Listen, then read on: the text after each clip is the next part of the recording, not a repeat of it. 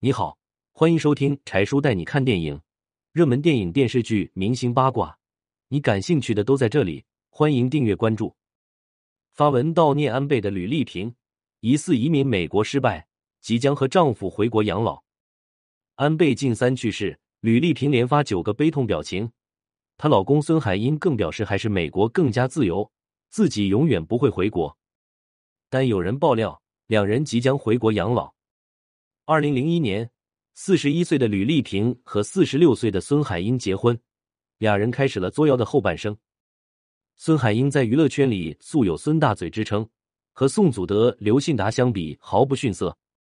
移居美国，住进洛杉矶大别墅后，吕丽萍丑化祖国、礼赞美国的言论也不在少数，诸如以中国公民的身份祝贺美国生日快乐的行为也没少做。她的丈夫孙海英曾公开声称，选秀节目出来的都是垃圾。后来又将炮火对准了冯小刚，称其装洋蒜。之后又炮轰黄晓明德不配位。因为一系列的过激言论，孙海英的社交账号被封禁。早在六年前，孙海英的微博账号就被封禁。作为公众人物，无视社会责任，滥用自身影响力，被封禁也是意料之中。此举彻底激怒了孙海英。以至于六年后携老婆吕丽萍移居美国，仍然对此事愤愤不平，在国外社交平台上发文炮轰国内微博，称国外就是好，不会不打招呼就封禁他的账号。然而打脸的事很快就来了，因为孙海英的言辞依旧激烈，且国外对孙海英那一套言论的容忍度非常低，所以没过多久，孙海英的推特账号也被封禁了。愤怒的孙海英觉得自己被骗了。认为美国的言论一点也不自由，在美国生活着原本也没什么，是他的个人选择。可是近期他公开发布的一些内容，却引起了众多网友的质疑声。今年七月份，日本前首相安倍晋三突遭意外，不治身亡，引起了全世界的关注和讨论。在美国的吕丽萍也关注到了新闻，在微博账号上公开发文悼念安倍，配图用了九个大哭的表情。配上了安倍一段弹钢琴的视频，还引用了安倍所说的一段话。只不过，悼念安倍的文章发布后，有网友第一时间指出了这段话并不是安倍说的，就问他尴不尴尬吧。而且最明显的是，配上了九个大哭表情，未免有点太夸张了。试问一下，吕丽萍怎么会对安倍有如此深厚的感情？在前几天，吕丽萍还公开发文为美国庆祝生日。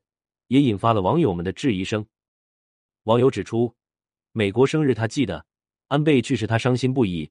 中国国庆的时候没有见他发布内容，七月七号的时候没有见他发布过内容。吕丽萍是使用微博账号发布的，受众都是中国网友，这种行为不就是为了给中国网友添堵吗？而作家鲁国平还爆料称，孙海英和吕丽萍即将启程回国养老。主要原因还是他们的移民手续好像失败了，两人非常的沮丧。可能他们也没有想到，自己能吃得起一万美元的蛋糕，住得起洛杉矶的顶级豪宅，但在美国政府眼里，他们还是外来人。